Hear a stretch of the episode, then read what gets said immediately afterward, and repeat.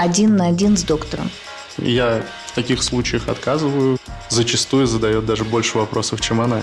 Все ли можно посмотреть и предусмотреть на онлайн-консультации? Рекомендую, в конце концов, э, какая операция вам необходима и необходима ли она вообще. Всем привет, это подкаст «Клиника семейная». Сегодня у нас в студии Молотков Никита Сергеевич. Здравствуйте.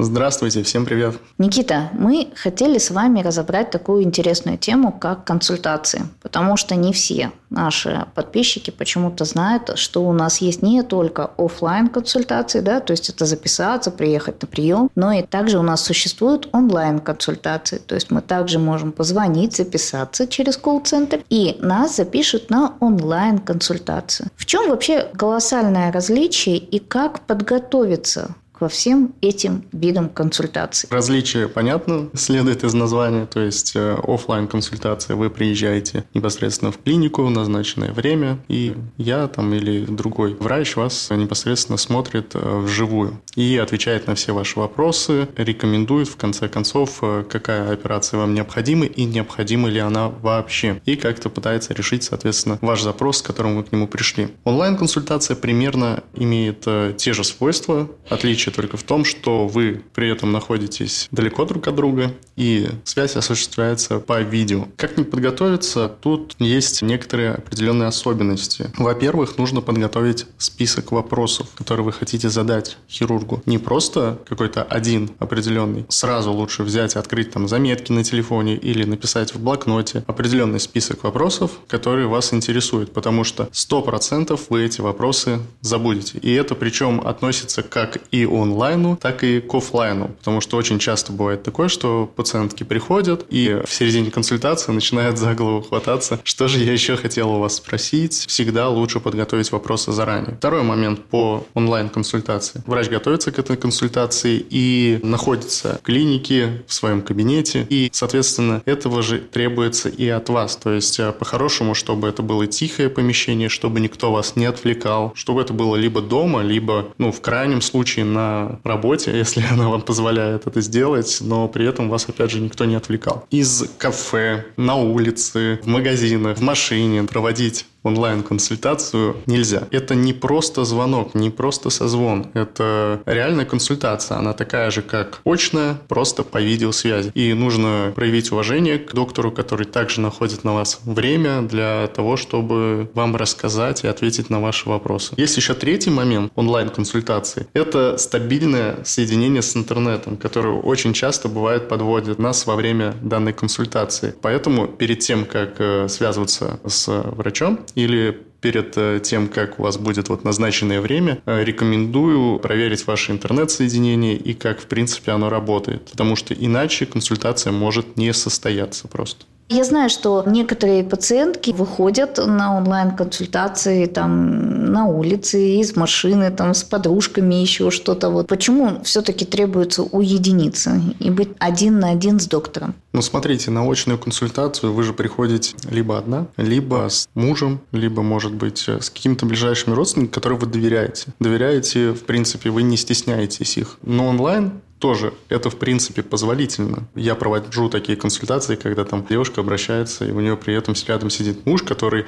зачастую задает даже больше вопросов, чем она, и интересуется больше самой операцией и пластической хирургией, в принципе. Это разрешается, но бывали такие случаи, когда девушка обращается за консультацией, мы проводим онлайн, подключение, при этом я понимаю то, что она находится на работе, в офисе, и при этом рядом там сидят другие работники, которые печатают на компьютере, а она просто по наушникам пытается пытается тихо со мной общаться, чтобы никто другой не услышал. Но это не подобаем. В этом случае мы просто не можем поговорить адекватно и раскрыть все вопросы, потому что иногда я ее там не слышу, потому что она слишком тихо общается, либо она там не может меня понять и так далее. И при этом она закрыта, она старается подбирать слова, выбирать их, чтобы никто другой за какие-то ключевые слова не понял, с кем она разговаривает. Такие даже ситуации были. Бывает и такое, что девушка обращается, допустим, из продуктового магазина. Она собирает у себя корзину, вечером после работы на кассе стоит и при этом ведет со мной онлайн-консультацию. Я в таких случаях отказываю и говорю, что либо давайте мы перенесем на попозже, либо если нет времени, то, соответственно, нужно просто ее отменять. Смотри, на очной консультации пациентка может раздеться, и ты ее можешь осмотреть.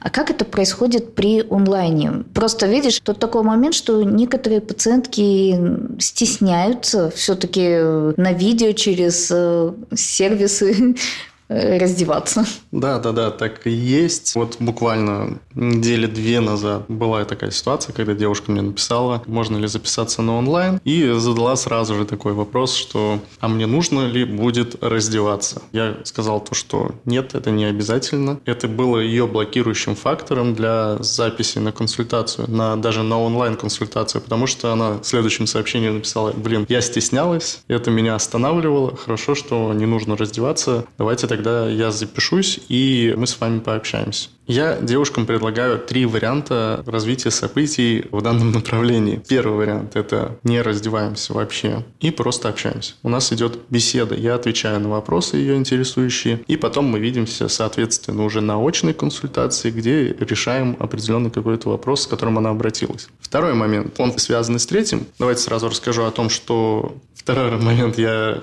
прошу, допустим, сразу на видео раздеться, и если девушка не стесняется, показать, что ее беспокоит. И если девушка переживает, что вдруг э, там видеосъемка и видно ее лицо, я предлагаю третий момент, что она может сделать фотографии без лица и прислать мне их. Я в момент консультации скидываю ей в сообщениях инструкцию, как правильно сделать эти фотографии. Она делает эти фотографии без лица, отправляет их мне, я их смотрю, и, и мы сразу обсуждаем, ей рассказываю о том, что у нее, в принципе, имеется. Ну, в зависимости от запроса, соответственно. Тут сразу такой момент хочу сказать нашим слушательницам. Вы не бойтесь отсылать такие фотографии или видео нашим докторам. Это все защищено конфиденциальностью, и ни в коем случае никуда дальше вашей консультации эти материалы ни в коем случае не уйдут. Да, да, да. Я больше скажу, что ну, часто, если это онлайн, я эти фотографии,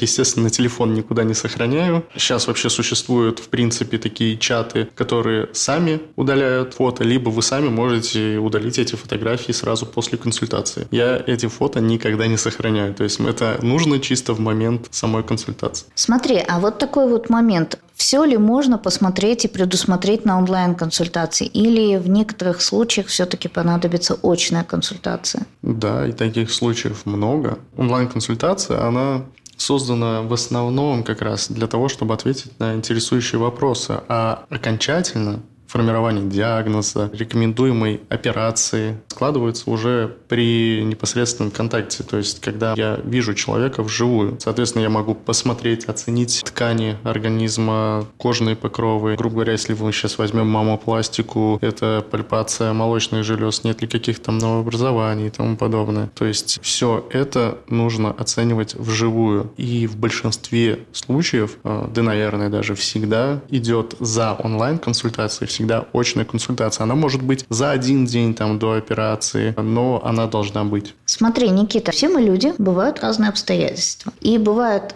так, что, допустим, пациентка пришла к тебе на консультацию, ей все понравилось, она вроде записалась на операцию, а потом по каким-то обстоятельствам ее отменила. И вот, допустим, прошло 3-6 месяцев, даже год после той последней консультации. Нужно ли ей повторно записаться на консультацию для того, чтобы записаться на операцию? В некоторых случаях, да. Тут есть определенные сроки. Если была очная консультация, то есть не берем в расчет онлайн, потому что после онлайна всегда следует очная, и по каким-то непредвиденным обстоятельствам операция отменилась или перенеслась, и прошло менее полугода, то в этом случае я могу взять сразу на операцию, но при соблюдении определенных условий мы как минимум проводим онлайн. Если там прошло месяца три, мы проводим онлайн. Если никаких применяющих обстоятельств не было в жизни, которые могут изменить план лечения последующего, то есть если там девушка не набрала в весе за эти три месяца или не сильно там похудела, что изменит, в принципе, анатомию анатомию, то можно сразу там записаться на операцию. Если прошло более полугода, я всегда в этом случае зову на еще одну очную консультацию, чтобы лишний раз пообщаться, вспомнить, ответить на интересующие вопросы, которые, может быть, уже подзабылись, и в последующем уже провести операцию. А как записаться на консультацию? Ну, записаться на консультацию достаточно просто. В описании данного подкаста есть все ссылки на наше онлайн-сообщество, где вы можете написать сообщение и, в принципе, через данное онлайн-сообщество записаться на саму консультацию. Спасибо большое, Никита. Я рада, что мы пообщались на тему консультаций, потому что у людей возникают вопросы по поводу онлайн и офлайн консультаций, и не все понимают целесообразность. Да, и мало где это, в принципе, освещается. Сейчас, в постковидные времена, с